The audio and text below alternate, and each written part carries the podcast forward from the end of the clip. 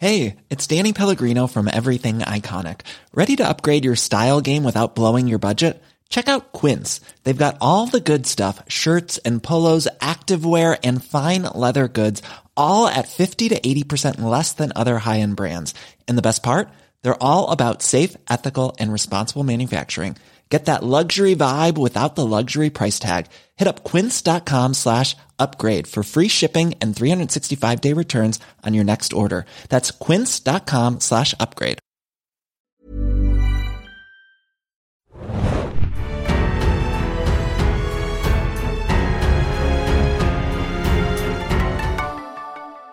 Hallo und herzlich willkommen, liebe Leute, zu einer neuen Ausgabe des Serien Junkies Podcast. Mein Name ist Felix und an meiner Seite sind meine beiden geschätzten Kollegen Hanna. Moin. Und Mario. Hey, hey. Und wir sitzen mal wieder hier zusammen in einer verräterischen äh, Kombination. Ihr könnt es sich euch sicherlich schon erahnen, äh, um über Game of Thrones zu sprechen. Das haben wir in den letzten Wochen und Monaten öfters mal gemacht, mit Blick auf die finale Staffel, die am 14. April in den USA startet.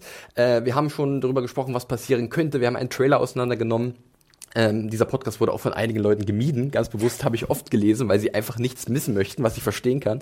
Äh, wir haben uns äh, ausgiebig mit der Serie beschäftigt, äh, machen das nach wie vor und wollen heute nicht in die Zukunft blicken, sondern in die Vergangenheit, wie der Three-Eyed Raven sozusagen. Ne? ja, cue the my Mystical Music äh, von Mario. Vielen Dank dafür. Flashback-Musik. Richtig, wir äh, nehmen uns das Thema Rewatch vor sozusagen. Also wir werden heute nicht äh, genau jede einzelne Staffel besprechen. Ich glaube, dass so viel Zeit haben wir gar nicht. Äh, aber wir wollen so ein bisschen zurückblicken auf Game of Thrones, wo alles angefangen hat. Wir haben selber, äh, Hanna und ich, äh, speziell äh, Rewatches gemacht. Mario hat so vereinzelt Sachen sich nochmal angeguckt. Wir wollen ein bisschen vergleichen, vielleicht, was sich verändert hat über acht Jahre Game of Thrones. So viel ist es jetzt schon mittlerweile. Äh, und äh, dann mit euch das vielleicht teilen, unsere Ideen, unsere Gedanken und das, was uns aufgefallen ist beim ähm, erneuten Sehen dieser Serie. Wir haben auch von euch so ein bisschen Feedback bekommen. Wir hatten ja beim letzten Podcast, als es über den Trailer ging, zur achten Staffel ein bisschen dazu aufgerufen. Da kam ein bisschen was rein, kann gerne auch wieder mehr werden. Ja, Papa Böhme muss ein bisschen schimpfen. Leute, los, ran in die Tasten. Ne? Also äh, schreibt uns bitte podcast.serienjunkies.de. Ähm, das ist super und das freut uns immer. Gab es auch letztens viel, hatte ich auch schon erwähnt, zu Detective, zu The Walking Dead haben wir immer regelmäßig Zuschriften, die auch immer wieder in dem Podcast dazu erwähnt werden. Danke dafür. Ihr seid nicht vergessen. Macht euch äh, gerne eine Platte und nimmt teil an unserem Podcast über diesen Weg. Äh, ja, ich habe schon ein bisschen erwähnt, was wir heute vorhaben. Äh, Eigentlich erstmal so ein Thema, wo man sagt, heutzutage, wo man so viele Serien aktuell guckt oder die einen irgendwie beschäftigen und die immer herum immer wieder ihre Premieren feiern, habe ich da noch Zeit, mir eine Serie anzugucken mit über 60 Folgen und viele Folgen kratzen an der Ein-Stunden-Marke. Äh, wie soll ich das denn bitte noch äh, hinbekommen? Äh, habt ihr euch die Zeit genommen, beziehungsweise wie hast du dir die Zeit genommen, Hannah, um diesen äh, Raum dafür freizuschaufeln? Ja, mit sehr viel Disziplin und Argumentation, aber vor allem Disziplin, weil ich finde, du hast absolut recht, du, man muss sich heutzutage einfach wirklich die Zeit freischaufeln. Und ich habe wirklich gemerkt, es war der krasseste Binge, den ich seit langer Zeit wieder gemacht habe, so wie du ihn, glaube ich, nicht magst. also wirklich, ne, mit, ähm, okay, die Folge ist 48 Minuten lang, ne, das, äh, was previously war, dauert dreieinhalb mit Vorspann. Äh, der Abspann dauert eine Minute, also spare ich viereinhalb Minuten und dann kann ich, habe ich wieder sechseinhalb Minuten, um was zu essen. So, oh, da bekommen wir jetzt ganz viele böse Mails. Das Haus ist Ich weiß, ich weiß. so ein bisschen hausgemachte Skip-Intro und Skip-Outro-Funktion, Absolut. ja. Was, also ich habe den äh, Rewatch über Sky Ticket gemacht. Äh, mein Freund war anfangs noch mit dabei, nachher war, war ihm das zu stressig, hatte keinen Bock mehr, glaube ich, auf meine krasse äh, Planung, was mir die Sache auch viel einfacher gemacht hat, weil man ja keine Rücksicht mehr nehmen muss. Also so, es klingt jetzt sehr hart von mir, es tut mir wirklich leid, aber äh, das war die Möglichkeit, wie ich wirklich dann ja auch, ich glaube, ich habe 30 Folgen oder so innerhalb von fünf Tagen dann auch wirklich äh, weggekloppt. Get on board or get out. ja, das war wirklich Absolute ähm, Hingabe. Und ich kann auch verstehen, dass Leute sagen, das geht doch gar nicht. Ne? Du musst den Vorspann wieder gucken, du musst das Previously On wieder gucken. Aber ähm, ja, es war wirklich, äh, es war, es war Disziplin. Ich sage Disziplin hat das äh, Ja. be bedurft. Bedurft? Bedarf. Hat es Bedarf? gebraucht. Ähm, und ich muss auch gestehen, ich bin noch nicht, äh, leider, da war ja auch ein bisschen was äh, vorgefallen jetzt in den letzten Tagen. Ähm, ich bin also komplett Staffel 1 bis 4 habe ich durchgenommen, ähm, aber ich muss mich jetzt ja auch wieder ranhalten und Disziplin Ja, äh, ja, beweisen, denn absolut. ich habe da noch ein paar Folgen, glaube ich, bis zum 16. bis Es werden weniger. äh, Mario, du hast jetzt explizit keinen Rewatch gestartet, äh, aber du bist trotzdem relativ firm, weil du bist ja auch, das haben wir auch schon mal erwähnt, mit den ganzen Theorien mittlerweile vertraut und hast dich so eingelesen in die Lore und in das ganze äh, Ding, was halt Game of Thrones umgibt, der ganze Kosmos. Von daher, wie schätze ich jetzt so ein mit dem Vorwissen im Vorfeld der letzten Staffel? Ja, früher habe ich das ja lieber äh, geguckt und mir dann selbst Sachen überlegt und jetzt habe ich mal geguckt, was gibt's denn da überhaupt, Mhm. ne? Im, im ganzen Fan-Universum und sowas. Mir sind die ganzen Folgen und der ganze Plot aber eigentlich relativ. Ich habe das relativ vor Augen, weil ich früher Ja. immer mal wieder einen Rewatch gemacht habe von einzelnen Staffeln oder auch mal von vorne. Und ich hatte dann ähm, letztes Jahr mir, um das äh, mir nochmal äh, vorher äh, vor Augen zu bringen, so, so Highlight-Videos auf YouTube gesehen oder irgendwelche Reaction-Videos, wenn Leute das machen, dann dürfen sie auch nur 10 Minuten zeigen. Ja. Dann hast du ganz immer in diesen Videos 10 Minuten von einer Folge und dann, ah ja, dann kannst du eine Staffel dir nochmal gut vor, vor Augen holen. Und äh, ja, so, habe ich das gemacht. angegangen, ja. Ähm, bei mir war es auch mal so in den letzten Jahren bei Game of Thrones, dass wir gerade be bevor eine neue Staffel gestartet ist, habe ich mir immer noch mal die alte Staffel angeguckt, so um diesen nahtlosen Übergang zumindest ein bisschen zu haben. Und das war immer schon noch mal ein bisschen hilfreich, um noch mal auf die Höhe zu kommen. Äh, war jetzt auch mein erster Rewatch zu Game of Thrones. Ähm, hatte ich auch schon mal erwähnt. Im Dezember habe ich damit angefangen und dann wirklich nach meinem ganz entspannten äh, Gefühl, wie ich gerade Lust hatte, immer wieder eine Folge geguckt. Meistens noch bloß eine am Tag, um so ein bisschen das wieder so aufzusaugen. Und jetzt tatsächlich gestern habe ich die äh, siebte Folge der siebten Staffel gesehen. Also ich bin punktgenau durchgekommen, habe aber auch am Wochenende viel am Stück geguckt, weil irgendwie hatte ich dann Lust, das jetzt zu beenden und zu sagen, komm, jetzt sind die letzten paar Folgen der siebten Staffel, die ballerst du jetzt weg. Und äh, das ging dann auch ganz gut. Und ähm, ja, gerade bei diesem schnellen Sehtempo fallen dann vielleicht ein paar Dinge nicht so schwer ins Gewicht, wie man, wenn man es einzeln macht. Ne? Wir kennen es ja auch nicht so gut. Gerade bei der siebten Staffel gibt es ja da eine Episode, die besonders negativ heraussticht bei vielen Leuten. Ähm, aber generell, Rewatch ist bei mir immer so eine Sache, äh, habe ich lustigerweise nie in der Vergangenheit viel Zeit gefunden für irgendwie Lieblingsserien oder so, weil ich immer lieber neue Dinge gucke als alte. Aber äh, ich mache es gerne zum Beispiel, ich erinnere mich gerade zurück an The Americans, als da das Finale lief, äh, letztes Jahr habe ich äh, vorher, beziehungsweise danach, nee, davor war es sogar, äh, nochmal die Pilotfolge gesehen. Und es ist manchmal echt aufschlussreich und schön nochmal äh, an den Anfang einer Serie zu gehen, die, keine Ahnung, fünf, sechs Jahre auf dem Buckel hat und dann zu gucken, wo endet das alles. Also diese Einfachverbindung zu machen, wenn man nicht alles nochmal gucken will. Ne? Und äh, das war tatsächlich auch bei Game of Thrones, als ich den Piloten vor ein paar Monaten gesehen habe, nochmal sehr aufschlussreich. Und ich hatte ihn ja sogar schon nochmal in äh, London gesehen bei so einer Veranstaltung, wo es um die 4K Blu-ray ging zur ersten Staffel äh, im Kino. Das war auch nochmal ganz cool. Und da war eigentlich auch der Gedanke gereift, okay, warum nicht nochmal jetzt von vorne? Ne? Ich hatte das Gefühl, ich hätte ein paar Staffeln noch nie nochmal rewatcht. Also das war ganz schön, weil viele Sachen, ich erinnerte mich null daran und es war wirklich jetzt was das so, war jetzt nicht das erste Mal schauen natürlich dementsprechend, aber es war wirklich jetzt nach teilweise sechs, sieben Jahren nochmal die Folge sehen und dachte so, hups, das hatte ich irgendwie komplett vergessen und äh, die Szene, an die erinnere ich mich überhaupt nicht mehr. Also wenn man auch nochmal an die Frage geht, lohnt sich ein Rewatch? Also gerade Leute, die es wirklich dann nur einmal gesehen haben, damals zum Ausstrahlungstermin, ich finde, es lohnt sich extrem. Nicht nur wegen der Erkenntnisse, die wir daraus ziehen, was sich verändert hat, sondern allein auch das, die Spannung teilweise. Also ich war teilweise sogar spannungsmäßig noch mehr drin als beim ersten Mal schauen, was mich sehr gewundert hat. Ja, besonders bei uns, die ja die Bücher auch kennen, war ja immer schon eine gewisse Erwartungshaltung da, zu wissen, was gerade passiert.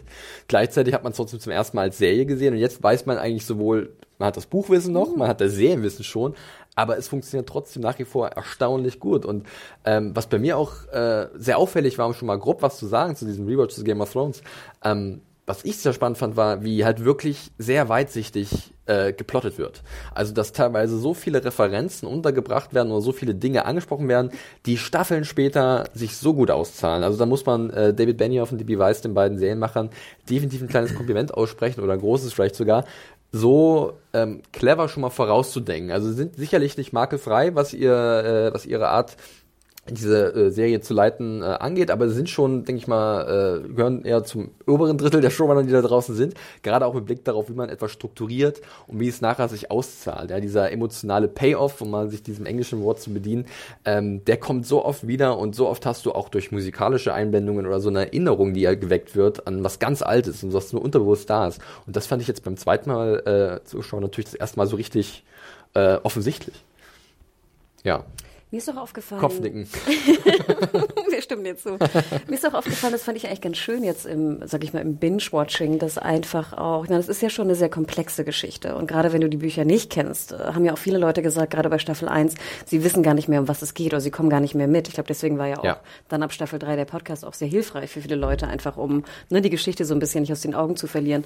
Und mir fiel jetzt auch auf äh, beim äh, Binge-Watchen, und ich habe teilweise wirklich, glaube ich, an einem Tag habe ich auch mal eine, eine komplette Staffel gesehen, dass das auch wirklich, also förderlich ist natürlich, um der Geschichte folgen zu können. Ne? Einfach nur, dass sie einfach eine sehr komplexe ist. Und ich gebe dir absolut recht, Felix, dass äh, sehr viel Bezug genommen wird auf vorige Staffeln, auf Dialoge, auf spätere Geschehnisse.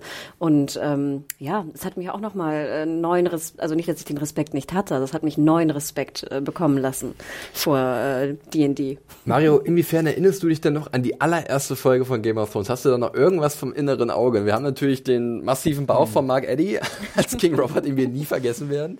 Aber ansonsten viele kleine Menschen, die irgendwann wesentlich größer geworden sind. äh, an die Pilotfolge, die habe ich tatsächlich sehr gut vor Augen, weil ich die auch ein paar Mal Leuten gezeigt habe, mit denen ich die Serie hätte äh, gucken wollen. Und weil ich ähm, die erste Staffel auch, glaube ich, sehr oft äh, von den ganzen Staffeln Ja. am meisten gesehen habe. Deswegen die Pilotfolge, die kenne ich, glaube ich, sehr, sehr gut noch. Ja. Und hat auch, glaube ich, äh, da hatten wir auch schon drüber gesprochen im letzten Podcast so, da werden sicherlich einige Parallelen dann auch zum Finale kommen, weil wenn wir jetzt schon beobachtet haben, dass in den ganzen Staffeln, die jetzt schon da waren, immer wieder Querverbindungen gezogen wurden zu alten, Gesch äh, alten Geschehnissen, ähm, die dann halt irgendwie jetzt wieder neu aufgekocht werden, ähm, glaube ich, dass sie auch tatsächlich so weit gehen, würde ich jetzt mal behaupten, sehr, sehr deutliche Parallelen zu ziehen zwischen das, was in der ersten Folge passiert, also sprich eine königliche Audienz, oh, ein, ein, ein König reitet ein im Winterfell und verändert alles, was jemals gewesen ist in dieser Welt und äh, einer unserer vermeintlichen Helden, Eddard Stark, äh, trifft halt eine schwerwiegende Entscheidung, ähm, die für immer auch die, das äh, ja, Vermächtnis seiner Familie bestimmen wird. Es passiert auch etwas mit seinem so Brothers, also übrigens wir spoilern hier natürlich. ich glaube, es ist sich hoffentlich bewusst, der da aus dem Fenster fliegt zu Händen von Jamie Lannister und äh, Spoiler damit für Folge ging's ja- 1 aus ja, Jahr 2011. Du hast letztens für einige Leute bestimmt äh, Dings hier äh, kaputt gemacht. Äh, wie hieß es gleich nochmal? Jetzt liegt's mir auf der Zunge. Ähm, Dumbledore stirbt in Teil 6. So. Nee. Genau. Das meine ich nicht, ich meine das andere mit der Beerdigung, äh, Okay. mit der Familie, die sich um Beerdigung kümmert. Das, das hilft mir doch mal ganz kurz. Six so? Feet Under. Hilfe. Also, äh, Ach so, ich habe ja, gerade, stimmt, hatte okay, gerade was 20 Jahre alt war. Eben, Ja. genau. Nee, und äh, da ging ja das alles so, das, das Elend nahm ja da seinen Lauf so ein bisschen, oder die, das große Drama. Und äh, von da aus, äh, ja, ging das ja in so viele verschiedene Abzweigungen. Und gleich in der allerersten Folge oder in den allerersten Momenten ist ja auch ein Mysterium noch etabliert worden, das immer noch nicht aufgelöst worden ist, nämlich dieses Symbol, dieser Kreis mit dem mit der Linie durch, wo die wo der Leichenberg liegt und dieses Symbol haben wir Ah. immer mal wieder gesehen. Es Ja. kam auch in der Szene vor, glaube ich, als wir die Children of the Forest gesehen haben, wie sie den White äh, Walker geschaffen haben. Das kam, glaube ich, auch wieder an dem Rock vor. Wo Diese, die, aber du äh, meinst auch dieses, dieses Strudelding so ein bisschen, diese, Ja. diese Symbole? Ja, ja, Ja. Das ist kein Bezug auf True Detective. Nein, nein, nein. Ich glaub, wer weiß. Alles bei HBO ist connected irgendwie vielleicht. Ja, äh, zum Beispiel sowas. Aber bei mir ist auch irgendwie hängen geblieben. Vielleicht ist das der Flat Circle. Vielleicht Time. ist das der Time flache. ja, Circle. genau. Für Bun bestimmt. Ähm, ja, aber äh, was mir aber auch der ersten Staffel sehr aufgefallen ist, dann irgendwie, als ich sie nochmal gesehen habe, Hannah, vielleicht ging es dir ähnlich, dass vieles noch so, und das hört sich echt ein bisschen böse an, aber es war noch so ein bisschen unfertig. Und es ist, glaube ich, absolut nachvollziehbar, weil sie noch so ein bisschen unsicher waren, was machen wir eigentlich? Wir, wir verfilmen ja so einen riesigen Fantasy-Epos, haben dafür sehr viel Geld bekommen, was wurde ja noch mehr Geld in den folgenden Jahren, aber unverhältnismäßig viel Geld bekommen zu dieser Zeit. Das war ja 2011, als der rauskam, gedreht wurde 2009 und 2010. Wurde auch nochmal nachgedreht, der Pilot. Die Geschichten kennen ja alle mittlerweile, äh, weil er jetzt nicht irgendwie den, den Ansprüchen genügt hat und da musste er überarbeitet werden. Und trotzdem habe ich äh, den Eindruck gehabt, über die ganze Staffel, da war überall noch Luft nach oben. Ich fand, du merkst es ja auch, und ich meine, das ist ja auch ganz normal, dass auch die Schauspieler sich noch so ein bisschen, Genau. ne, ihre Charaktere noch so ein bisschen suchen und finden müssen. Wir sehen noch an den Sets, ne, das ist alles noch so ein bisschen, äh, ja, unfertig ist vielleicht äh, das falsche Wort, aber wie du schon sagst, ich meine, auch die Hintergründe, die, das CGI wird natürlich auch besser, ne, Bisschen die roh Locations, und roh genau. und grob. ähm, aber das finde ich ja auch eigentlich ganz schön. Also ich finde es sehr schön, dann nochmal zurückzukehren zu. Und ich finde es auch sehr schön zu sehen, wie die Schauspieler dann wirklich von Episode zu Episode mehr in ihren Rollen reinfinden. Ja. Und ich finde, es funktioniert auch im Vergleich zu anderen Serien sehr, sehr gut. Also ich finde, es ist ein sehr gutes Beispiel dafür, dass es eigentlich im Piloten schon relativ gut funktioniert. Meine Staffel 1 ist immer noch meine Lieblingsstaffel. Ach, so Ach, ist echt? das. Ja. Das ist ja heute auch ein guter, äh, Stich, äh, gutes Stichwort, dass du da ansprichst. Äh, Lieblingsstaffel oder die Staffeln, die uns am besten gefallen haben. Ähm, Finde ich, glaube ich, Staffel 1 jetzt auch nicht so weit unten, aber wenn wir schon mal dazu bei dem Thema sind, würde ich persönlich natürlich zur dritten Staffel gehen. Zur dritten? ja, die dritte ist für mich. Nur wegen äh, der äh, Red Nein, Wedding? nein, da gibt's äh, sehr viele sehr gute Episoden. Kiss by Fire, da gibt's zwar eine Szene, die ich überhaupt nicht gut finde. Das ist das mit Ygritte und John in der Höhle, die ich immer so ein bisschen schmalzig finde. Aber drumherum sind halt so viele gute Sachen drin. Da ist Jamie und Oh, Jamie Brienne und in der, in der, Brienne. in der Dings. Dann die Sache, dass halt Cersei nicht verheiratet werden will und Tyrion auch nicht. Und äh, Vater Tywin setzt halt überall seinen Willen durch. Da ist so viel Fleisch dran Ist an diesem Harrenhal in Brocken. der zweiten? Äh, in der? In der zweiten ist Harrenhal, der Ghost of so. Harrenhal. Da sind auch die vielen Szenen, die auch sehr gut sind zwischen Arya und Tywin, die äh, also auch Ja. absolutes Gold sind. Das ist das Highlight, glaube ich, für mich auch von der zweiten Ja. ganzen Szene zwischen Arya und Tywin, während sie da die Kelchträgerin Weil ich hätte nämlich, das war zum Beispiel ein Beispiel, wir gehen jetzt einfach mal direkt rein. Bitte. Ne? Also Harrenhal war so ein Teil, den hätte ich irgendwie komplett verdrängt und vergessen. Also dass Arya und Tywin da mit dem, das, das, ich hatte es irgendwie verdrängt und deswegen hat es mir so viel Freude gerade wieder gemacht in der zweiten Staffel. Ähm, aber vielleicht auch nochmal zur dritten, äh, The Hound. Also ich merkte auch sozusagen, immer wenn ich den Hound sah, wie sehr ich ihn vermisse. Und Nope. diese, diese Kombination auch mit Arya und dem Hound einfach super. Also die sich ja dann auch weitergetragen hat, sehr zentral in der vierten Staffel, wo er halt dann auch so ein bisschen durch diese Länder reingezogen wurde. Genau, also und dann das- das, äh, cool, äh, ja, den großen Höhepunkt fand, den Duell mit Brienne am Ende. Und ich finde, ja. das ist auch eine sehr schöne, ein sehr schöner Charakter, der ja eigentlich am Anfang so wirkt wie so ein Side-Character. Er wirkt ja eigentlich so wie der, der, der dumm, blöde, ähm, Befehl folgende Wächter irgendwie von Jeff, von Ja, Joffrey. ist halt äh, wie, so ein, wie so ein Wachhund halt, ne? Loyales äh, Volkstier, das halt Befehle ausführt, ohne die zu hinterfragen und halt ein gruffy Typ. Und dann schon diese Szene mit Sansa und der, der Fastvergewaltigung. Vielleicht, ja, also, ich meine, da werden wir gleich nochmal auch zu, zu sprechen kommen, was die Brutalität angeht. Ähm, aber wie gesagt, also wenn du mich fragst, wen ich äh, am meisten auch vermisse, ist es der Hound. Und äh, diese Kombination mit Jamie und Brienne hat mich wirklich zu Tränen gerührt, was äh, mir beim ersten Mal schauen nicht passiert ist, aber jetzt beim zweiten Mal, was ich auch ganz erstaunlich finde. Charakter, Charakter die Der man Hound vermisst. lebt doch noch. Ja, aber zudem, er war ja dann zwischendurch mal eine Weile weg, aber er ist wieder da, das ist vollkommen richtig. Ja. Charaktere, die man vermisst. ja, da würde ich jetzt bei Äh, dir anhaken, weil ich, Robert. Richard Madden, ja. Würde, würde auch viel diskutiert in letzter Ich- Zeit, was, ob er nicht vielleicht auch einen ziemlich guten Jon Snow abgegeben hätte, äh, der Darsteller. Ähm, ähm, und jetzt, äh, also seine Rolle an sich ist ja auch irgendwie, ich habe das, mir ist das auch nochmal bewusst geworden. Er hat ja dann nie wieder seinen Vater gesehen, äh, ab der ersten Folge. Also er ist ja dann, also der war ja dann komplett weg in Star King's Landing, erst da geblieben war Lord of Winterfell und ist dann für seinen toten Vater in den Krieg gezogen und ja, das, das Ende vom Lied ist allen bekannt. Und so, nee, ich meinte natürlich. Ach, King Robert, ich dachte Rob die ganze Nein, Zeit. um du, Gottes oh, Willen. du vermisst wirklich Mark Eddy. Natürlich. Okay, Aber na gut. Also ich mag King Robert auch, aber nicht so, dass ich ihn jetzt unbedingt gerne zurückhaben würde. Nein, der hat schon sein.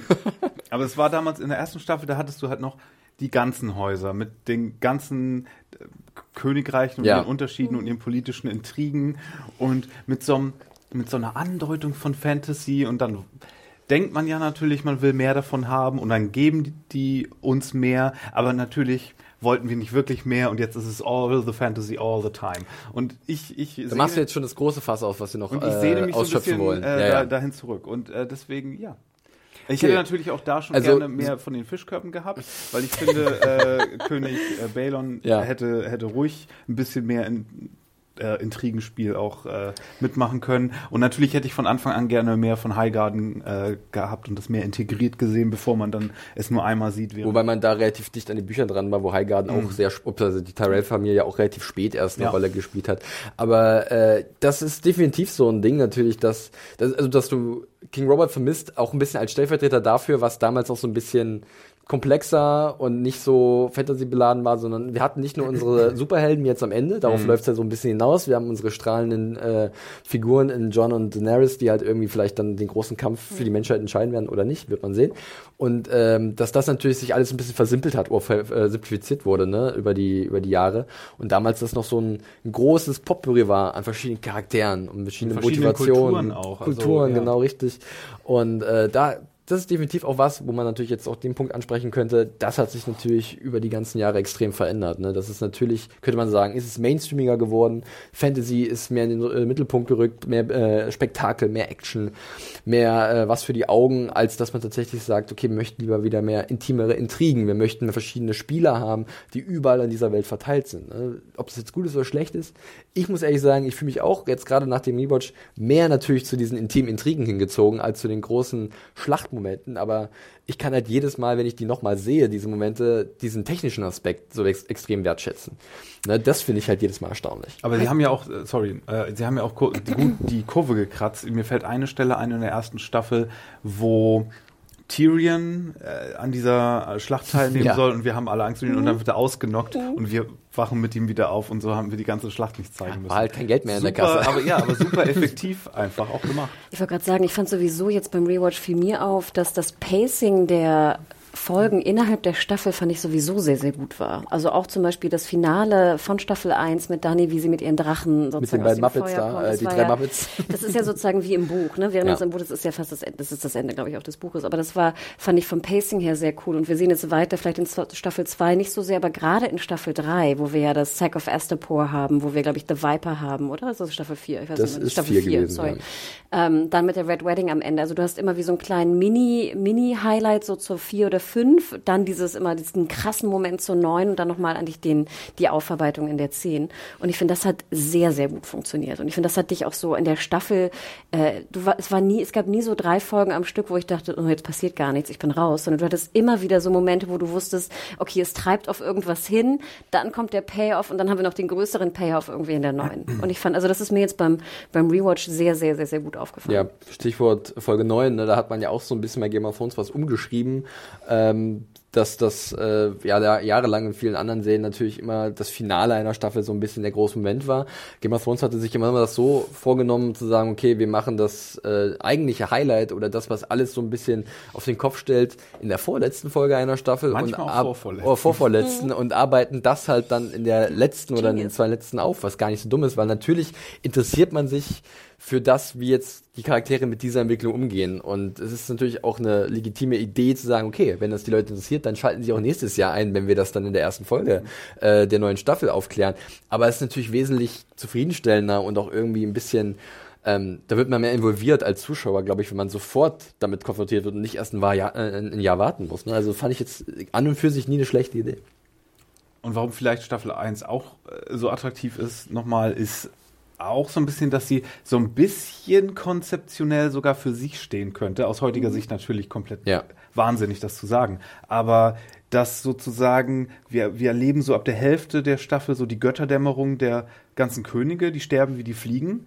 Äh, dann inklusive unserer ähm, Lieblingshauptfigur in Folge 9. Und in Staffel 10 hast du dann mit der Geburt der Drachen diese Geburt von einem neuen Zeitalter und da könntest du im Grunde auch aufhören, ohne zu zeigen, dass Wenn du keinen Bock mehr hast auf Drachen und Fantasy, Nein, aber da könntest du, so könnte eine Geschichte auch aufhören, indem mhm. du einfach nur zeigst, okay, jetzt ist da diese junge Königin, die für ein neues Zeitalter steht und die erobert jetzt äh, die Welt mit ihren Drachen und das musst du aber nicht mehr zeigen. Fade to Black und gut ist. Genau, ja. das ist, da werden natürlich noch Sachen etabliert, die dann später erst weitergesponnen werden, aber so an und für sich ist das eine Story.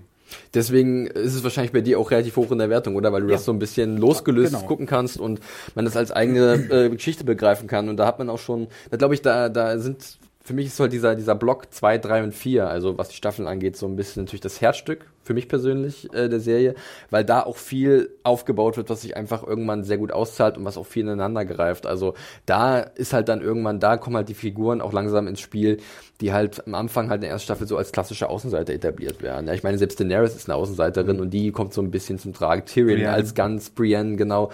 Ähm, die ganzen äh, Stark Bengels und Bengelinnen, Bengelinnen äh, mit Sansa und Arya, die halt dann auch so ein bisschen natürlich äh, nicht, manchmal so ein bisschen deutlich auch am Rand sind, aber so langsam gedrückt werden in diese zentralen Positionen.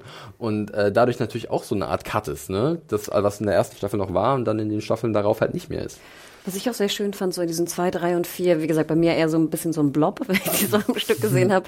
Aber ich finde, da wird dir die Welt auch sehr deutlich, in der wir uns befinden, gerade was die Folgen des Krieges sind. Also wir sehen ja gerade, wenn, wenn Brienne und Jamie unterwegs sind und auch der Hound und Arya, siehst du einfach sehr bewusst die Folgen des Krieges. Und das war, glaube ich, soweit ich mich erinnern kann, äh, auch in Buch drei der Fall, dass du einfach diese krass, was der Krieg eigentlich für Folgen bringt für, dieses, für die normale Bevölkerung, was Essen angeht, was Sicherheit angeht, ne? Also gerade auch für, für Frauen in dieser Welt, aber auch natürlich für Männer. Ähm, das, das fand ich sehr bewegend wieder zu sehen. Und ich finde, das haben sie auch sehr gut hinbekommen, dass selbst auch, klar, Entfernung und sowas alles immer ein bisschen schwieriger. Aber ich finde, dort macht es noch fast so ein bisschen mehr Sinn, wo wer gerade ist, wo er sich befindet und wie die, die verschiedene Zeichnung der unterschiedlichen äh, Ländereien sind. Zum Beispiel fiel es mir jetzt auch wieder extrem auf mit Mode Kalen, was wir nachher, glaube ich, ja auch kommen, noch gesehen haben, mit halt Harrenhal, wie gesagt.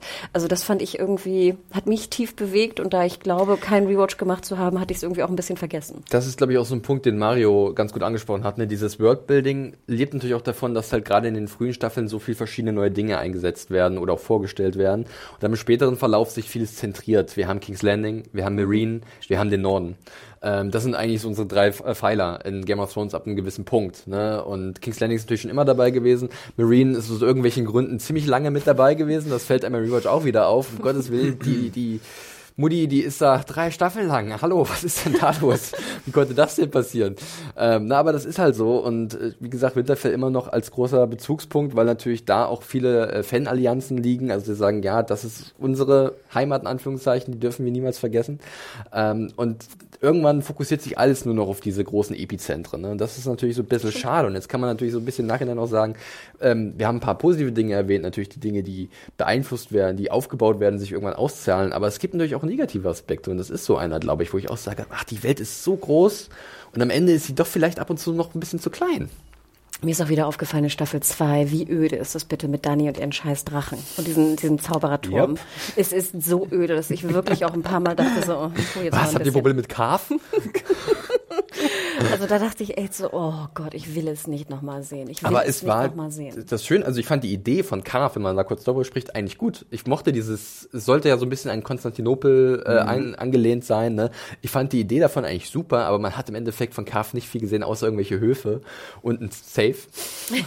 und äh, das war's. Und wenn man da natürlich noch ein bisschen, aber die Zeit wollten sie sich nehmen, konnten sie sich nicht nehmen. Das ist halt dann auch wieder ein bisschen schade. Vielleicht darf ich da noch eine kleine Klammer Bitte. zuführen. Ich hatte ja das Vergnügen, mal äh, eine Woche Urlaub gemacht zu haben in Dubrovnik. Und das war, glaube ich, als sie gerade Staffel drei, nee, Staffel fünf, glaube ich, drehten. Und ähm, ich habe aber die Staffel vorher, bevor ich, in, bevor wir in Dubrovnik waren, habe ich nicht nochmal gesehen.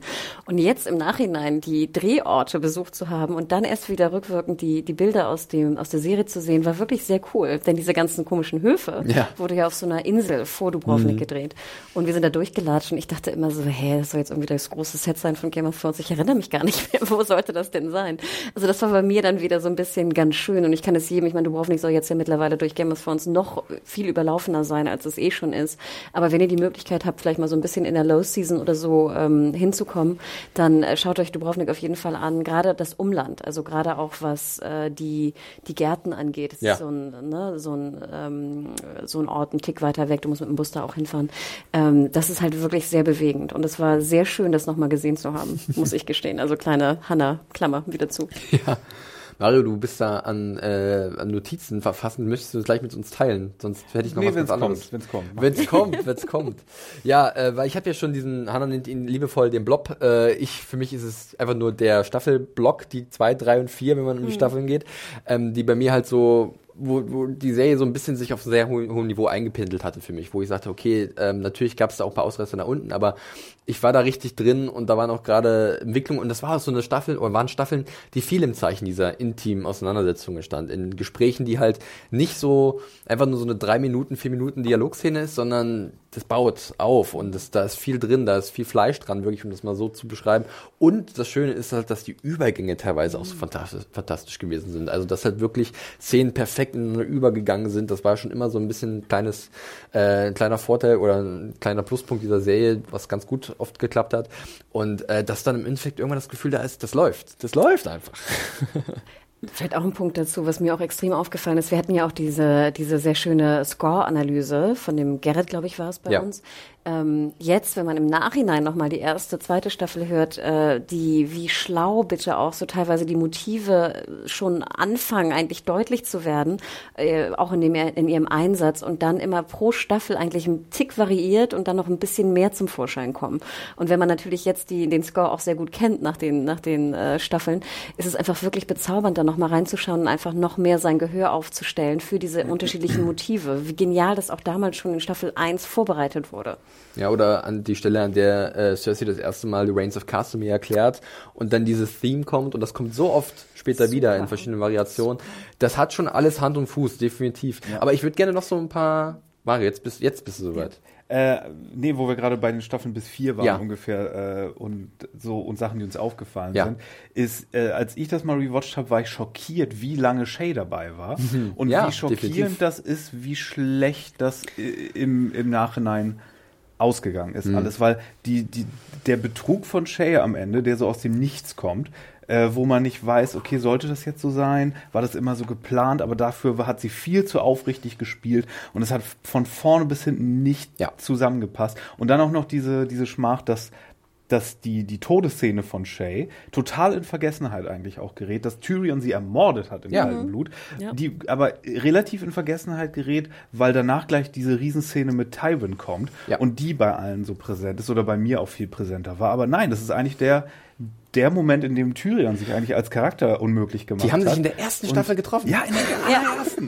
Das hat mich auch, das hat ja. mich beim Rewatch zum ersten Mal total schockiert. Sie, Shay war schon in Staffel 1 dabei. Im Zeltlager Zelt, von diesem, mit, mit dem Schlachtfeld. Ja, ja, wirklich. Und ich dachte auch so, das kann doch wohl nicht wahr sein. Und dann wird so viel Zeit investiert und dann ist im Endeffekt so ein Fliegenschiss wirklich entschuldigt diesen Ausdruck, aber es ist wirklich dann so, warum hat man das alles gemacht? Und dann hat sie auch wirklich nicht so gut gespielt. Ich bin dann nach wie vor, also beim zweiten Mal war ich jetzt nicht überzeugt von äh, Silbe Kekeli, muss ich ganz ehrlich an der Stelle Ich mochte zugeben. sie ja immer und ich mochte auch immer die, die, die Beziehung zwischen den beiden, aber dass dann dieser Betrug erstens authentisch ja. gewesen sein soll und wo der herkam, pff, das war ein Hard Sell für mich, muss ich sagen. Mario, lieb, dass du es erwähnst, weil ganz ehrlich, ich guckte ja auch die, den Rewatch wieder und ich bin ja noch persönlich so ein bisschen, äh, ich weiß nicht, ob ihr das ich Interview jemals äh, ja. gelesen habt. Ich hatte, durfte ja mal Sibylke Kelly interviewen und ähm, es hat ja wirklich fast im Streit geendet. Ähm, ja, das war wirklich das ist eine Erfahrung, die ich leider, äh, wo ich vielleicht auch Fragen gestellt habe, die nicht perfekt waren oder ähnliches.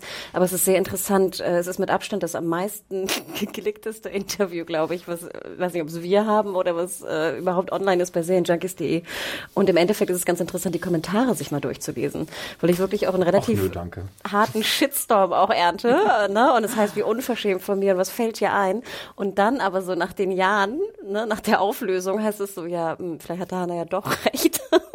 Nicht, dass ich das jetzt sagen möchte, auf gar keinen Fall, aber das war ja auch immer mein großes Problem und das Problem ja auch vieler Buchleser, dass einfach Shay anders dargestellt würde, als was nachher dabei mit der Rolle eigentlich zum Ausdruck gebracht werden sollte. Und ich finde auch beim Rewatch wird es halt sehr deutlich, dass es nicht passt. Es ist eine Auflösung, die leider nicht passt irgendwie. Ja. Das ist, also deswegen, wir äh, haben jetzt schon ein paar lobenswerte Dinge erwähnt, aber es gibt halt auch zwischendurch immer mal wieder diese leichten dunklen Flecken, äh, die man einfach nicht äh, wegreden kann. Also ich persönlich habe es ja auch schon erwähnt, also das Shading ist sicherlich auch so ein Ding, worauf ich absolut hätte verzichten können. Ähm, ich muss auch sagen, dass ich nach wie vor ein bisschen Problemchen habe mit äh, Igrit und John. Ich habe es ja kurz erwähnt schon. Ähm, ich ich finde die beiden sind ein ganz bezaubertes Pärchen, auch im wahren Leben. Harington und Rose Leslie, ne, alles supi. Ja, wolltest äh, du auch mal gucken, so wann der Funke rübergesprungen hat? Also, aber ich, ich dachte, irgendwie war da immer so ein bisschen Ah, es hat nicht für mich so funktioniert, genauso wie für einige Leute wahrscheinlich nicht die Beziehung zwischen Worm und Missandei funktioniert oder so. Aber ja. bei mir war das dann auch mal so, es hat mir so ein bisschen was gefehlt, weil auch vielleicht ne, da auch ein bisschen das Buchwissen mitgespielt hat und dann ein anderes Bild von Grid da war irgendwie. Die war halt, ich da, da war Rose Leslie tatsächlich sagen. schon so ein bisschen attraktiver als die Grid in Dings und es war generell so ein bisschen zu märchenhaft, was da passiert ist zwischen den beiden, als dass ich mir das wirklich irgendwie gut hat erschließen können. Ich habe ja letztes Jahr das äh, erste Buch endlich mal mhm. ne, nochmal durchgehört. Äh, und dabei ist mir dann nochmal aufgefallen, dass, also die Sache, über die ich mich am meisten so ein bisschen, die ich am meisten schade finde im Gesamt Game of Thrones, ist die Besetzung von Jon Snow. Und äh, das, das habe ich hin und wieder bestimmt schon mal gesagt so. Und das ist ja auch innerhalb der Serie zu so ein bisschen so einem Gag geworden, dass der so ein bisschen ne, so ein Mopey Bastard ist. Und, In der siebten so Staffel geht Tyrion auf ihn zu, wie Jon Snow Ja, an der Klippe steht und sagt ihm, weiß. du siehst sehr gut im Brooding aus. Und denkst du, okay, Leute, jetzt und haben wir Brooding ist ja auch okay, wenn er irgendwie wie im Buch dann irgendwie, da ist er ja auch jünger äh, an einiges, aber dass er halt ein Charakter ist, der, der halt so alle Emotionen auch durchmacht und lacht und weint und herumtollt und und, und was nicht. Und da nimmt man einem das, ihm das dann vielleicht auch mehr ab, wenn er sich dann Hals über Kopf in so ein Waldling-Mädchen verliebt, das sich, äh, Ja. ihm- das ihm schöne Augen macht. Das, ähm, ja. Das ist natürlich da, dadurch, dass er dann halt auch der Held sein soll, so und dass äh, sich die ganze Geschichte ja mehr oder weniger um ihn dreht jetzt auch, dass oh, mit einer anderen Besetzung. Nur du, n- der eine. Ich weiß nicht, ob es an der Besetzung liegt. Ganz Doch. ehrlich. Ich glaube tatsächlich, welch, das Material ändert sich ja nicht. Und sie haben ihn ja schon so aufgebaut. Er war ja nie, er war ja immer darauf ausgelegt, dieser Typ Charakter zu sein. Aber es, ist, es, es gibt ja wirklich diese Momente, auch wo er eigentlich irgendwie fröhlich sein soll oder traurig oder sonst was. Aber trotzdem habe ich das nicht vor Augen, wenn ich an seine Performance Hm. denke. Wenn er sich zum Beispiel mit Sam anfreundet. Das sollen ja diese, diese leichteren Momente auch sein und Ja. her herzigen und, und wo, wo so ein bisschen Freude in diesem desolaten, in dieser desolaten äh, äh, Situation da im Norden an der, an der Wall sind, wenn sie da hinkommen. Und das habe ich alles nicht vor Augen. Das habe ich nur im Kontext von Sam vor Augen. Ich habe nicht vor Augen, dass es für Kit also für Jon Snow da irgendwie einen äh, leichten, fröhlichen oder anderen Moment gab als sein Standardausdruck. So. Ja. Und das, das macht es für mich, glaube ich, am tragischsten oder warum ich auch mit dieser Hauptstoryline nicht so an Bord sein kann oder warum äh, ich da nicht geweint habe, als dann rauskam, das Baby ist Jon Snow, oh mein Gott. Ja, Äh, bei diesem super Schnitt, den Ja, ja, da- klar. Ne, weißt du, welchen Wo- wo- ja, ja, R plus. L bestätigt wird. und Vollkommen all das. richtig. Aber du hast recht, es wäre wirklich interessant gewesen, hätte man äh, John Madden als Richard. John. Richard Madden, Richard Madden, genau. sorry. Wer ist nochmal John Madden? Gibt's auch. Ach, der Das ist, der, Footballer. Das ist das Man NFL, das ist das Fußballspiel. Stimmt, auch, ja. nee, also ähm, hätte man ihn als John ge ge gecastet und Kit Harrington als Rob vielleicht zum Beispiel.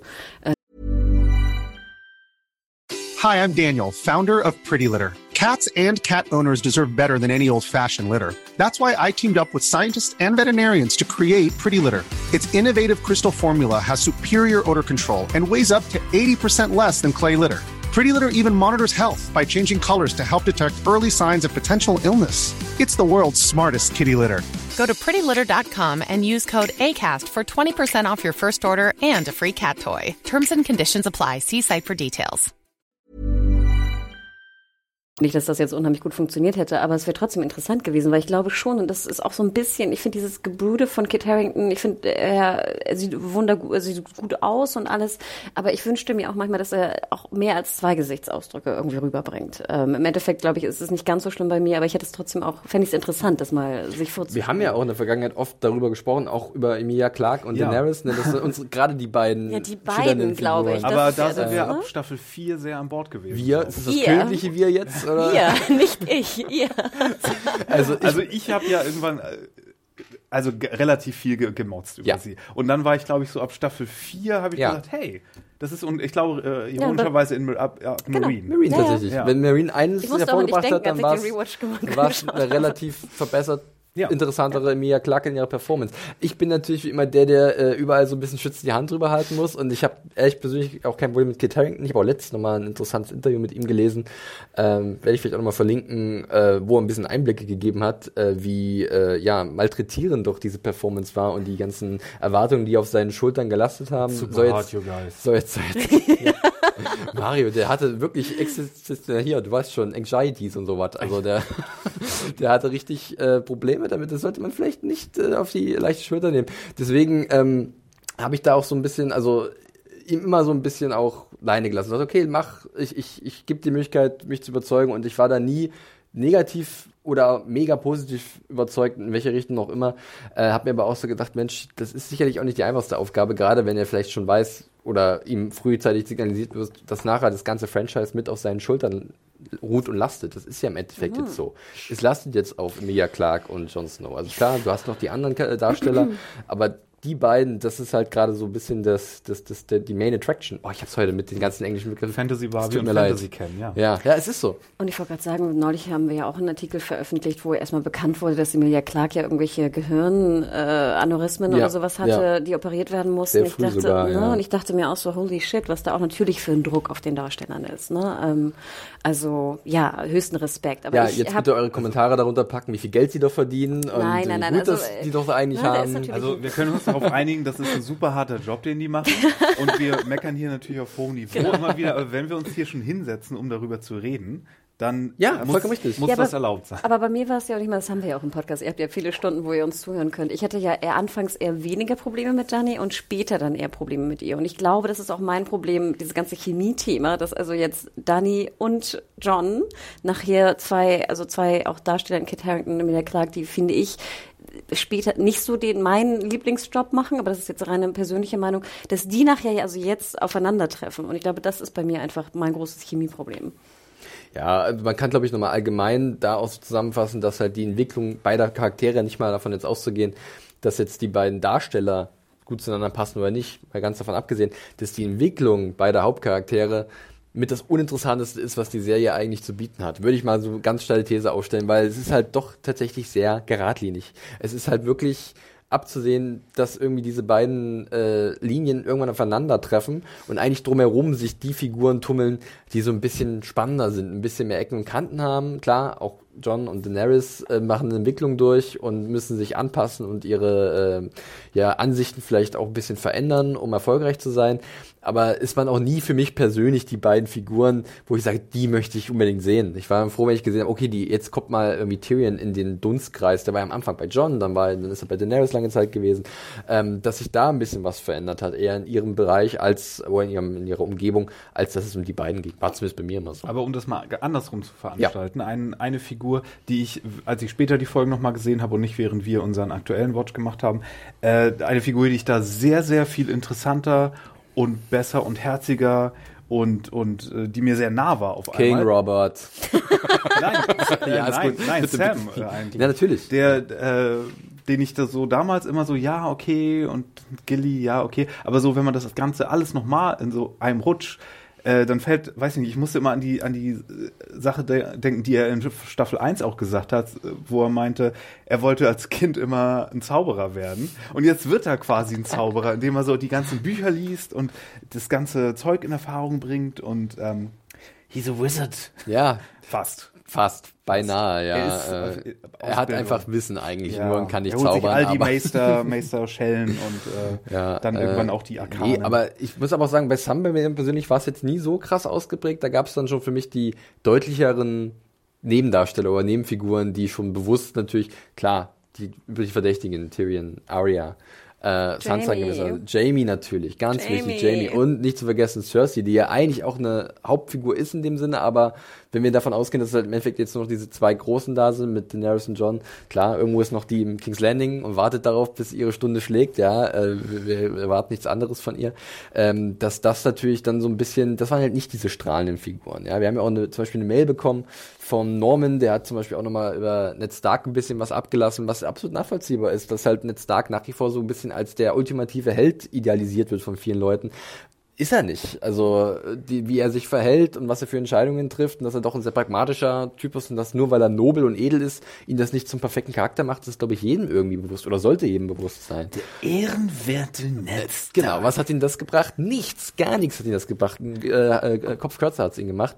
Aber im Endeffekt ist es halt dann auch so eine Figur, wo man sagt, ja, willst du, dass das dein Held ist oder deine Heldin, jemand ohne Ecken und Kanten? Nee, eigentlich nicht. Ja, es ist ganz klassisches Geschichten erzählen, weil da ist nicht so viel abzugraben. Du musst halt dann schon jemand haben, der vielleicht wirklich eher ein Underdog ist. Das ist jetzt mittlerweile jetzt auch nicht mehr die originellste Herangehensweise. Und äh, George R. R. Martin hat immer gesagt, dass er gerade diese diese Broken Things am liebsten hat, ne? Die Dinger, die oder so diese Bastarde und und Krüppel, das heißt ja auch die eine Episode so, die so ein bisschen anders sind und die keiner auf dem Schirm hat. Und das war für mich persönlich auch immer so. Auch jetzt beim Rewatch nochmal eigentlich die, für die ich am meisten wieder äh, die Fahne ge gehoben Jon Snow ist habe. ja eigentlich als Bastard und, Ja. und äh, als jemand, der zu War geht. Er ist ja ein Underdog. Aber dann muss er natürlich dann die, die komplette Herolds Ritterschlagsache, indem er dann doch das königliche Blut hat und das Eben, He's es- es- es a braucht noch very dieses special Sternchen, Boy. ja. He's a very special Ja. boy.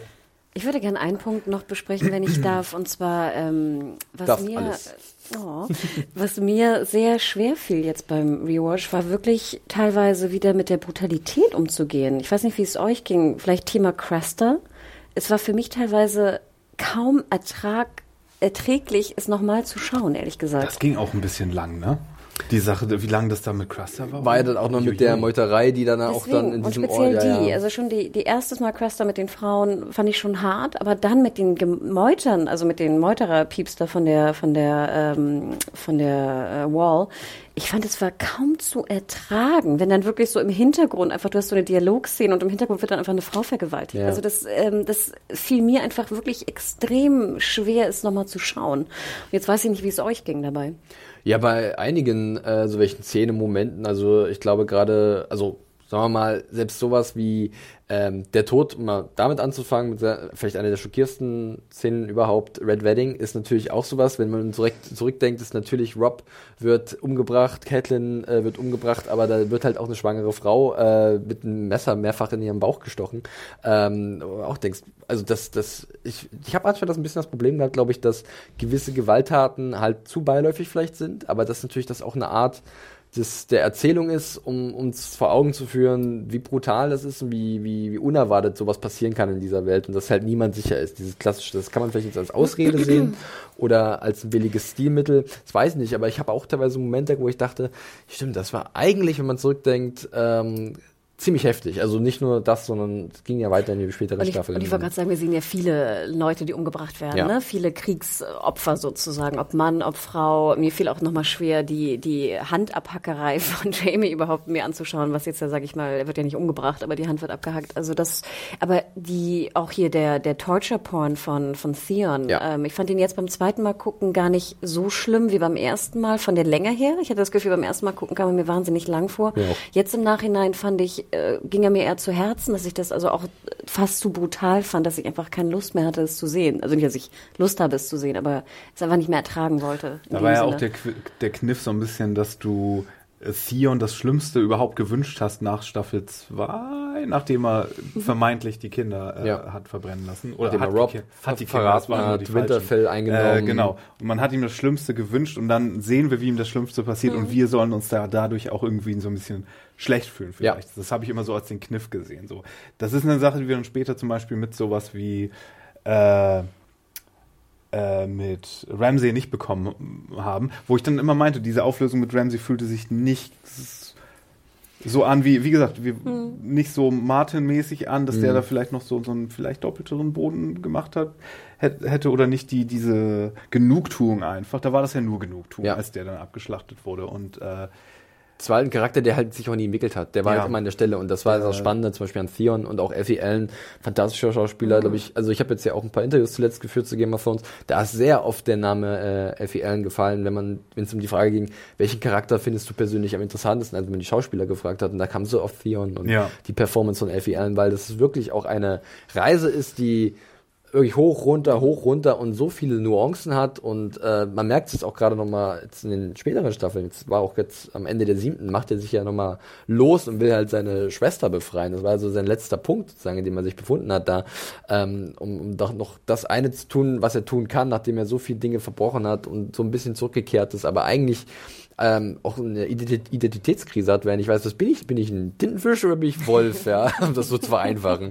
Ja, und John sagt ihm halt, ja, musst doch nicht entscheiden. Sei, sei du, kannst doch beide sein, ist doch egal. Äh, bleib dir selber treu und versuch das zu tun, was du was du dir vornimmst. Also es ist halt dann auch ein bisschen märchenhaft, hört sich das auch an, so ein bisschen idea idealistisch. Aber es, es zeigt einfach auch, was manche Charaktere halt für eine unfassbare Entwicklung durchmachen und wie spannend das ist, das zu beobachten. Das ist abseits von den großen Gefahrenherren, die da draußen sind. Memo an selbst, Kaiborn wegen Tentakelwölfen an. Ja, der arbeitet schon dran. Der arbeitet schon dran. Da musste ich auch sehr schmunzeln, als ich gestern das Finale gesehen habe der, der siebten Staffel und die ja da diesen äh, Untoten vorführen in King's Landing und Kyron dann sofort nach vorne äh, so schlüpft und sich den Arm nimmt, der so abgetrennt wurde. So, ah, was könnte ich damit nur machen? Ich glaube, Äh, Kaiboy ist auch so ein bisschen einer meiner Lieblingscharaktere so im Nachhinein geworden. Ich hab, und weil mir auch aufgefallen ist, wie früh der auch eingeführt Ja, wurde. das wollte ich mich gerade sagen, dass der in, in Harrenhal, Ja, ich dachte, so, das wusste ich gar nicht mehr. wer. Ich habe das gar nicht mehr drauf. Fast tot, ja, von äh, den, ich glaube von von äh, Gregor Cleganes Männern Mhm. auch übel hingerichtet, äh, der da äh, Harrenhal eingenommen hat. Äh, war übrigens der zweite Gregor Clegane, den wir da gesehen haben, nachdem in der ersten Staffel es noch ein ganz anderer war. Conan Stevens, glaube ich. Dann war es Ian White, Wright oder so, der auch diverse Riesen gespielt hat, darunter auch Wun Wun dann. Und dann kam ja irgendwann Haftor Björnsen, Kühlschrank werfendes Superwesen aus Island.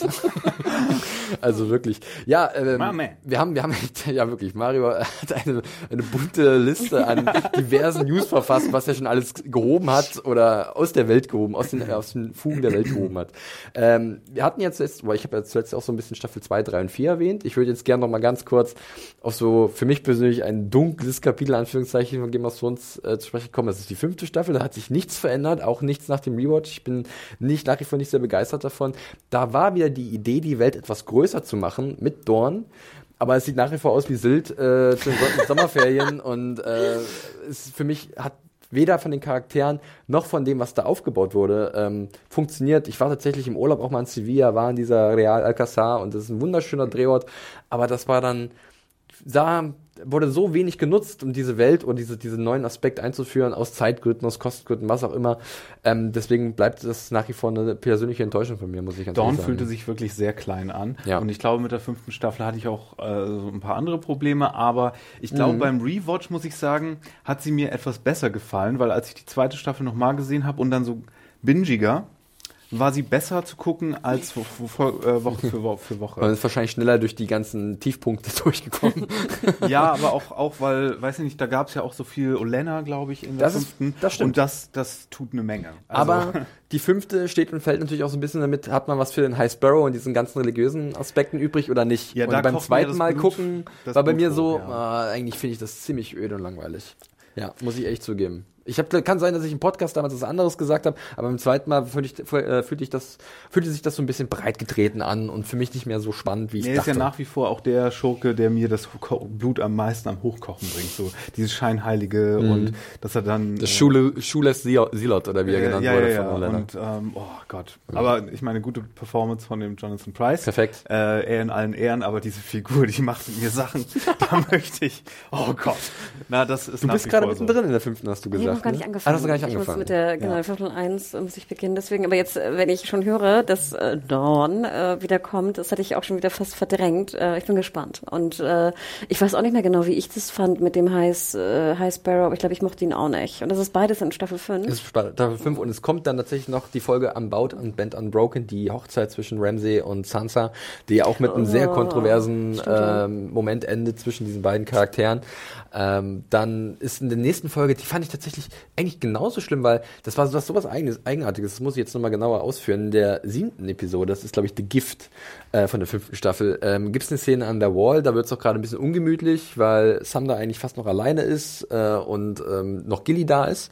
Und ähm, da kommen ein paar Typen von der Night's Watch rein und äh, ja, wollen sich halt an Gilly vergreifen und Sam spielt den Helden und will ihr helfen. Ähm, schafft es dann auch mit der Hilfe von Ghost. Und Gilly geht gerade so äh, der Vergewaltigung wahrscheinlich und im nächsten Moment haben sie halt so eine Art äh, Belohnungsex. Belohnungsex. Das Und, haben wir ähm, damals aber Oh auch Gott, hart und- das, das, Ja, ja, ist, ja. das, das, das kann ich mir halt null vorstellen, dass eine Frau, die halt so vor so einem traumatischen Erlebnis steht und wo das fast zum Schlimmsten gekommen wäre, wenige Minuten später halt diese Kehrt, das finde ich halt sehr seltsam, muss ich sagen. Und ähm, da gab es so einige Szenen in der fünften Staffel, die einfach für mich irgendwie dramaturgisch wenig Sinn ergeben haben oder auch generell inhaltlich. Ich dachte, wie kann eine Figur so eine Entscheidung treffen?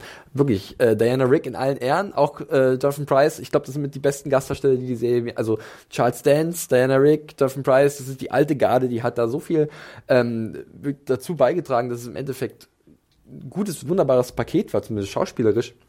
Aber ähm, da gibt es halt dann andere Szenen, die mich dann ähm, doch etwas enttäuscht zurückgelassen haben. Trotz Hard Home, trotz Dance of the Dragons, den ich eigentlich auch ganz cool fand, auch wenn dann irgendwie Daenerys auf dieser komischen CGI-Puppe durch die Luft geflogen Das ist. Ganze mit den Sons of the Harpy, das ist so. Oh, Sons of the Harpy, das Gott. wollte ich nämlich auch noch sagen. Gott, das oh ist. Marine. Oh, das sind Das die anderen, das sind die anderen Fanatiker, die auch super anstrengend sind.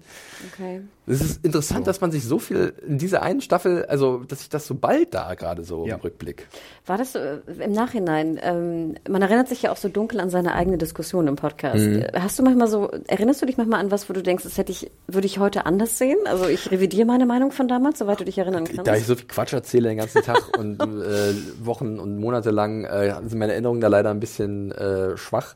Was ich genau dazu gesagt habe, äh, kann man mir wahrscheinlich auch immer wieder vorhalten, dass ich dann irgendwann mal das so gesagt habe und jetzt so sage. Aber ich sage auch immer, eine Meinung kann sich verändern über die Jahre. Also dass man halt sagt, ich sehe es jetzt komplett anders und Das ich nehme kehrt es anders mein wahr. Geschwätz von gestern. So ein Hat, bisschen, ja. Ich glaube, mein Opa hat immer gesagt. ja oder war es nicht auch Konrad Adenauer? war Konrad Adenauer dein Opa? ja. Ich glaube. äh, auf jeden Fall, genau. Aber äh, danach kommt meine, meine zweitliebste Staffel, glaube Oh. ich. Uh. Können wir das gleich anlegen, oder? Weil es war für mich aber auch eine Staffel. Falls du fertig warst Ja, absolut. Es war für mich aber auch eine Staffel, die natürlich erstmal einen einfachen Stand hatte, weil die fünfte so ein bisschen auch trotz des Highlights hart am Ende, was wirklich auch wieder eine technische Meisterleistung gewesen ist und auch so ein bisschen Gamechanger in dem Sinne, das ist wirklich die Bedrohung, dürfen wir nicht vergessen. Äh, trotzdem war die sechste hatte so ein bisschen Bonus gehabt, weil es Ja. kann ja eigentlich jetzt nur wieder nach oben gehen.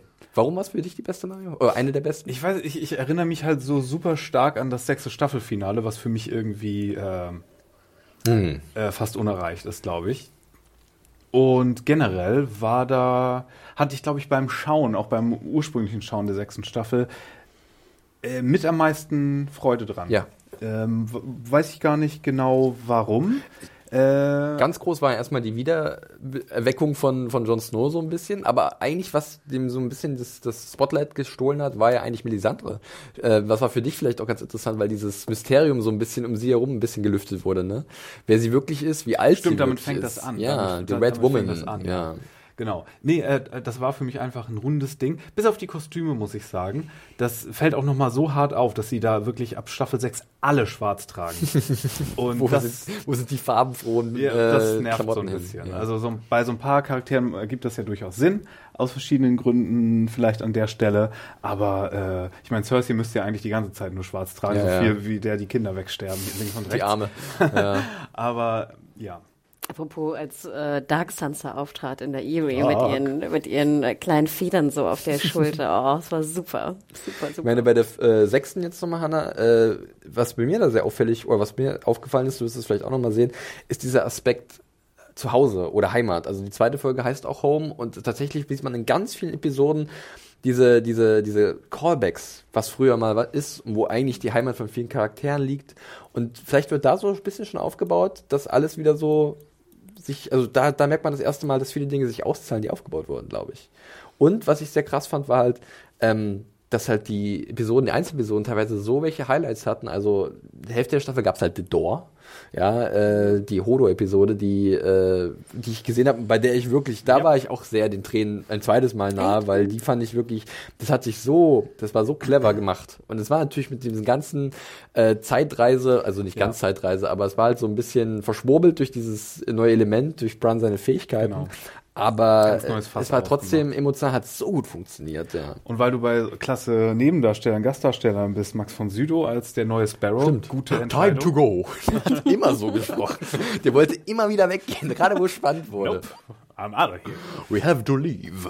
Permanent. oder, oder Black Raven? Nee, der hat Raven. den Three-Eyed Raven dann Genau. gespielt, richtig, ja. Und natürlich gab's dann, du hast es schon erwähnt, das große Finale, davor halt Battle of the Bastards, was ja technisch auch wieder eine absolute Ganzleistung Allein gewesen wegen ist. des Songs äh, schon ganz oben noch mit dabei. du, du, du, du. Was war das denn? Das war irgendwas anderes, aber... Light äh, of the Seven. Ja, genau, richtig. Äh, Äh, von der Cersei sprengt alles weg Song. Ja, also es war, glaube ich, da waren noch mal so richtige Meilensteine drin, die, äh, wo auch, wo auch, glaube ich, schon bewusst so ein bisschen ausgesiebt wurde. Also oh, vorbereitet, dass man halt dann in der siebten schon mal sagt, okay, jetzt sind wir wirklich langsam so im letzten Drittel wirklich endgültig angekommen, nicht sogar letztes Viertel der ganzen Serie. Und äh, ich meine, sie haben ja dann mit der letzten Folge extrem ausgesiebt. Also im Haus Tyrell war ja da schon Marjorie, effektiv Weg. Wurde natürlich erst im wahrsten Sinne in äh, der siebten Staffel komplett äh, entwurzelt, aber äh, in, in, Loris in, musste unbedingt Iron Fist machen. genau, richtig. Wichtiger Job, sorry. Mein Heimatplanet braucht mich. Ja, äh, ich erinnere mich dann, ich habe mich da auch so ein bisschen daran erinnert, als ich es gesehen habe, an die ganzen Szenen von Arya im House of Black and White, ihre Ausbildung zur Meisterassassinin, wo ich mich aber auch erinnern kann, dass wir das teilweise ein bisschen ermüdend wir, fanden. Das fanden wir sehr doof irgendwann. Aber ich glaube, beim nochmal schauen fand ich es gar nicht so schlimm, wie ich es in Erinnerung Ach, hatte. echt? Ja, ich glaube, da war ich mit dem Ganzen so ein bisschen. Man wusste, dass es nicht so die dollste Storyline ist. Und als ich es dann nochmal gesehen habe, da dachte ich ja, nee, okay, da gab es auch gute Sachen wie mit der Schauspieltruppe. Ja, genau. Ähm, Eben, das war, das war sehr gut. Und. Auch und mit der Terminator Lady, Richard war das besser? The Ähm, Wave. Genau, The Wave, die so gelaufen ist. Ihr seht es gerade nicht, aber ich mache gerade sehr mechanische Bewegungen. Und äh, Richard E. Grant darf man nicht Richard E. vergessen. Grant. Also da war wieder ein Gastdarsteller dabei. Zucker. Oysters, Clams and Cockles. Oysters, Clams und Cockles. Der Genau. Junge mit seiner sechsjährigen Warze. Also äh, da waren tatsächlich, also ich fand dann auch, dass es sich insgesamt gut verteilt hat. Ähm, also was die Qualität der verschiedenen Handlungsstränge anging, äh, wir hatten auch, glaube ich, noch das Comeback vom Hound und auch Ian McShane. Also das fanden wir die ganzen Ja. Namen. Also da waren, und ich glaube tatsächlich, ist Jim Broadbent schon da gewesen oder erst in der siebten? Nee, der war erst in der siebten Staffel, als Ja. die dann nach Old Town gekommen sind. Aber ähm, da gab's dann, gab's dann wieder so ein paar äh, Gastauftritte und auch generell so einzelne Handlungsstränge. Aber die Sache mit, mit äh, Sam und seinem Vater war schon in Staffel 6. Richtig, Die James Faulkner, wo sie da ja. in, in äh, äh, wie heißt es noch? Hornhill. Hornhill sind. Wo sie essen, dann. Wo sie diese awkward Dinner-Szene. Komisch, erinnere ich mich daran sehr gut. Da wo noch Freddie Stromer äh, Dickon Tali Dickon. gespielt hat, aber dann Dick, später äh, Tom Hopper, äh, Hooper Hopper, glaube ich, äh, gespielt hat, der jetzt zuletzt in der Umbrella Academy Das hat sich ja gelohnt. Aber du hast recht, ich habe es ja noch nicht gesehen, weil wenn dann war Battle of the Bastards und gleich Folge danach war die Septi. Äh, na, Könnte man also- diskutieren, ob es vielleicht das beste Doppelfeature der Serie total. von den Staffeln her ist, das es äh, gab. Also ich kann noch mal kurz drauf gucken. Ich meine, Watchers on the Wall war auch eine super Folge in der vierten Staffel, wenn ihr euch daran noch erinnert. Das war der Angriff auf the Wall durch die auf die Wall Oh, mit nee, den das, Wildlings. das fand ich sehr Ich fand, das, ich langweilig. fand das ja auch nicht Das so ist die- Leute. Tut mir leid. Guckt euch das nochmal an. Das, war- Ich es doch ja gerade erst gesehen. Gesehen. Ich habe es gerade erst gesehen. Das ist, da gibt es auch so schöne Kniffe von, von Lee Marshall, der da Regie geführt hat. Und klar, da ist die Sache mit Grid wird aufgelöst. Ähm, da muss ich, und, und Olli schießt ja Mhm. Ich den, sagen, Olli. Olli schießt den ich, entscheidenden das Pfeil. erste Mal, als ich Olli sehe, denke ich, ich kann ihn nicht ab. Aber man kann ihn ja doch, ich konnte ihn vielleicht beim zweiten Mal ein bisschen besser nachvollziehen, weil er hat ja schon was sehr Traumatisches durchgemacht. Seine Familie wurde umgebracht Nein, durch ich- die, die da angreifen. Trotzdem geht mir auch nicht so genervt. Und ich fand auch die, die Kampfszene ähm, hat bei mir auch nicht wirklich funktioniert. Also ich fand wirklich die, Wie als er mit dem Hammer dem Fan eins über den Latz heben hat. das geht, aber auch die Riesen fand ich toll und sowas. Aber insgesamt fand ich die, die Schlacht hat mich jetzt nicht so, nicht so mitgenommen, muss Okay. ich ganz ehrlich gestehen. Naja. Ja, ähm, da bleiben wir wahrscheinlich doch beim Doppelfeature der sechsten Staffel mit äh, Bob, wie es liebevoll genannt wird, und Winds of Winter. Äh, und dann kam sie ja schon die siebte, also schon ist gut, die ist jetzt auch schon wieder anderthalb Jahre her äh, und äh, war dann auch etwas verkürzt. Und äh, da merkt man einfach, habe ich persönlich jetzt gemerkt, ähm, man drückt doller auf die Tube und will schnell zum Finale. Aber die ersten Folgen, die fingen ja sehr, sehr stark an. Die, die, die Landung, die letzten beiden Ja. waren dann nicht Ja. so äh, nach meinem Geschmack. Äh, und ja, auch von vielen Leuten. Aber nicht nur die vorletzte, für mich auch die letzte eigentlich. Ähm, und ja, aber guter Abgang von Lady Olenna. Der beste wahrscheinlich. Äh, legendär. Legende, diese Frau. Ja. Und, und das Ganze, wie es anfängt, das ist schon. Hattest du, also du wirst es ja noch sehen, Hanna, aber äh, wenn du dich zurückerinnerst, gab es da schon die Momente, wo du sagst, ach, guck mal, den gibt's ja nach wie vor, der hat's überlebt bisher. Also ich denke mal an sowas wie, oder niemand wie Bronn, wo man denkt, wie hat's der es eigentlich geschafft? Also eigentlich, klar hat der es geschafft, weil er irgendwie so, äh, so, so, ja, weil er so, so, wie kann man das sagen, so, so street smart, ne? Der hat Bronn so eine ist der gewisse Daryl. Bauernschleue. Bronn ist der Daryl der Serie. Der hat so Plot-Armor, die irgendwie, nur weil die Leute ihn irgendwie super cool finden aus irgendwelchen Dafür kann man Gründen. aber Bronn besser verstehen als Daryl. Also du meinst den Daryl aus The Walking Dead, Ja. gehe ich von aus. Ich gucke kein Walking Dead, aber ich weiß, dass es so ein Nee, Running Gag ist, dass er nicht stirbt, weil sonst gucken die Leute nicht mehr. Aber dass halt so langsam wirklich noch mehr diese Querverbindungen von ganz, ganz früher kommen. Und denkst, oh, jetzt trifft der auf den und das und die. Wie du gerade ja schon sagtest, da es ja wirklich anderthalb Jahre her ist, äh, bin ich jetzt eigentlich eher auf den Rewatch gespannt, weil ich gar nicht so viele Erinnerungen habe. Ich sehe komischerweise, wenn ich versuche, mich zu erinnern, sehe ich immer die, den, die Drachengeschichte äh, Beyond the Wall vor mir. Und ich sehe komischerweise in Folge zwei oder drei, oder war es sogar die erste der Staffel, wo Sam immer die ganze, die ganzen äh, Ja. Töpfe entsorgen Ja. muss. Komischerweise ist das. Eine fantastische Montage, ja. Wirklich verdammt gut. zwischen, zwischen Kantinendienst und Ja. Latrinendienst. Und dann auch später noch zwischen äh, der, der Grayscale-Operation und dem Oh. Eintopf. Gott, oh Gott, oh Gott. Deswegen, Ja. das sind so komische. Da gab's, und da gibt's auch eine Szene, wo zum Beispiel Miss Sunday und Gra- Graver um das erste Mal eine Nacht zusammen miteinander verbringen. Und Die die, Anschlussszene ist halt wie eine Hand ins Buch Buchregal greift, in eine Lücke und ein Buch entfernt. weiß ich gar es nicht gibt mehr. so das viele ist- das ist der freche, so viele freche Anschlussschnitte da. Also das ist, das, das fand ich auch wieder beim zweiten Mal gucken irgendwie sehr. Oh, die Sehr fingen sehr stark an, ne? Die fingen sehr stark. Oh, Mann. äh, Dragonstone, auch, äh, Stormbreaker, ähm, ja. das waren so die ersten beiden und ähm, Ich hatte irgendeine Folge am Anfang, die ich nicht mochte. Ich weiß gar nicht warum. Ich, äh, wie gesagt, ich müsste mal wieder loslegen. Ist, äh, ich krieg das nicht mehr zusammen. Wahrscheinlich habe ich im, im Podcast hoffentlich genug rumgepupt. Ja, weiß nicht. Also äh, Queen's Justice war ja dann auch das, äh, das war eine sehr harte Szene, auch dann zwischen Ilaria und aber- äh, Tyann äh, äh, Sand, äh, die Mutter und Tochter, die halt dann geschnappt wurden von Neuron.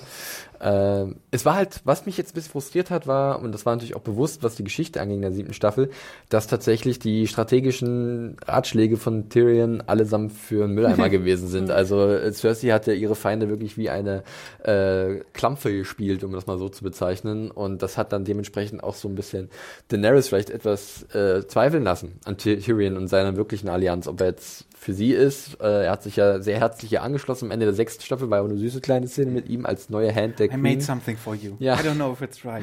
kleine Brosche. Er hat sie gebastelt mit Strassstein und Klebepistole.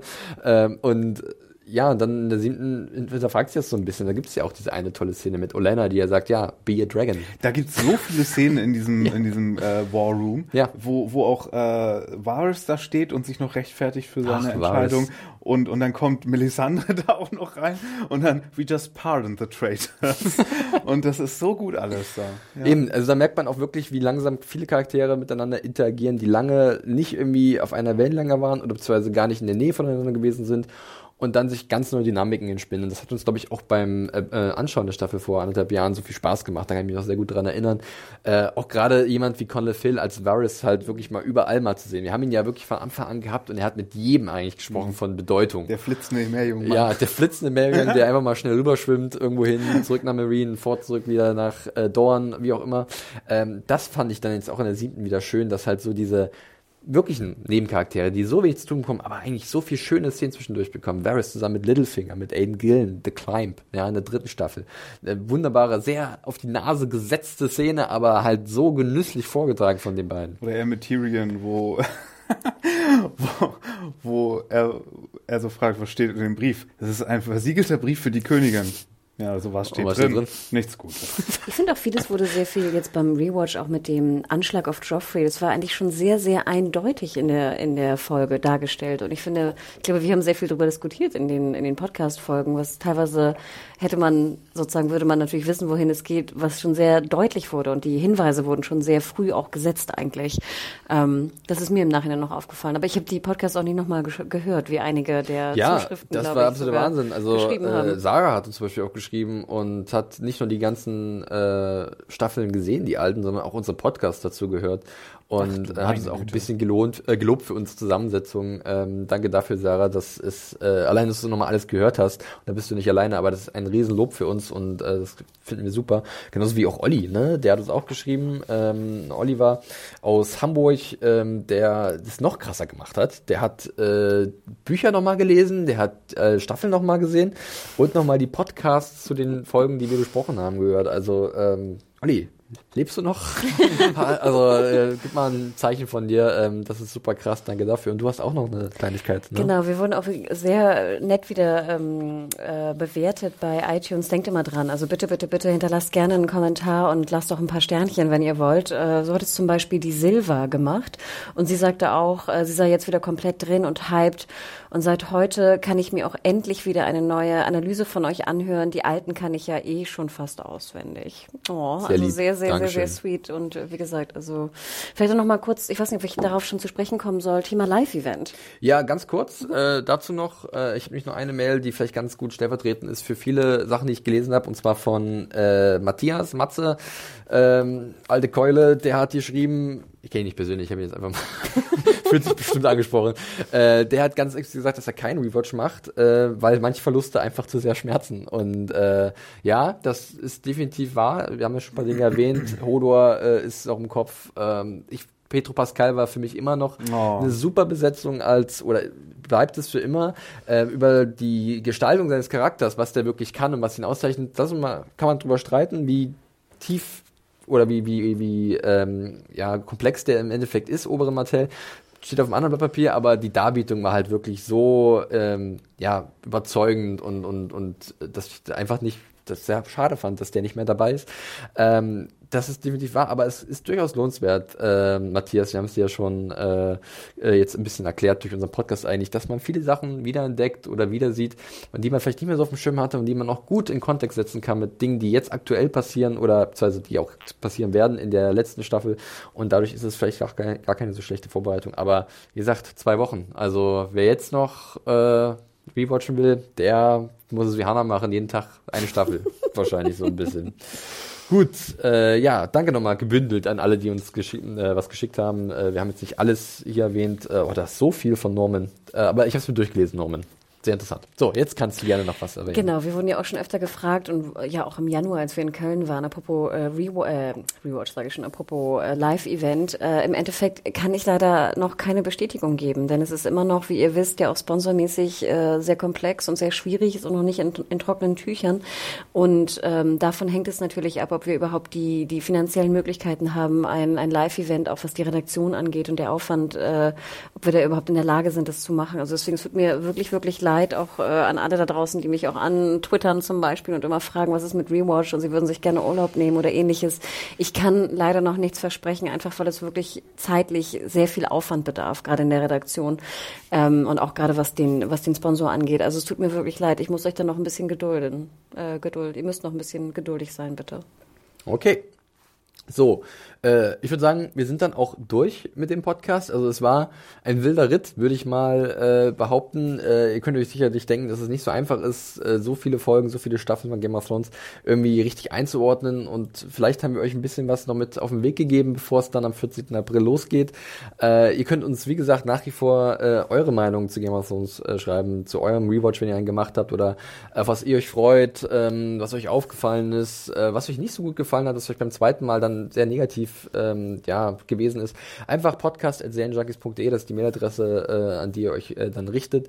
Und dann werden wir das lesen und sicherlich dann zeitnah auch äh, mit irgendwo mit einarbeiten. Äh, vielleicht dann auch sogar bei den Podcasts, wenn es dann richtig losgeht in gut zwei Wochen. Ja, nicht mehr lange hin. Generell könnt ihr uns noch äh, auf Twitter auch erreichen, direkt. Und zwar dich, Mario, unter dem Handle. At Firewalk with me mit zwei E.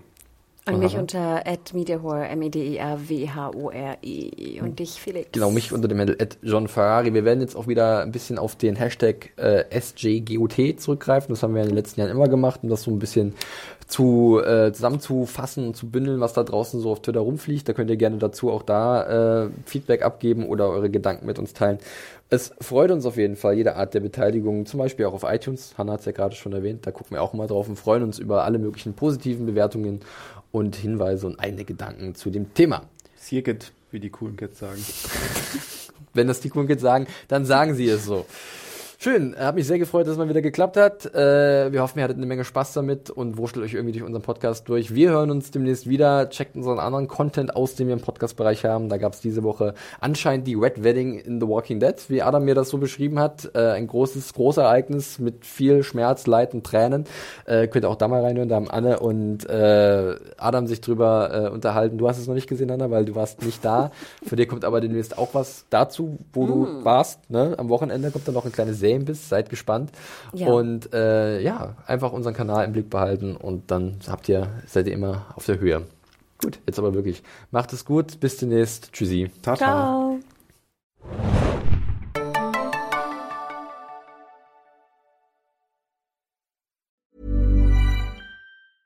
Cool fact a crocodile can't stick out its tongue. Also, you can get health insurance for a month or just under a year in some states. United Healthcare short term insurance plans, underwritten by Golden Rule Insurance Company, offer flexible, budget friendly coverage for you. Learn more at uh1.com.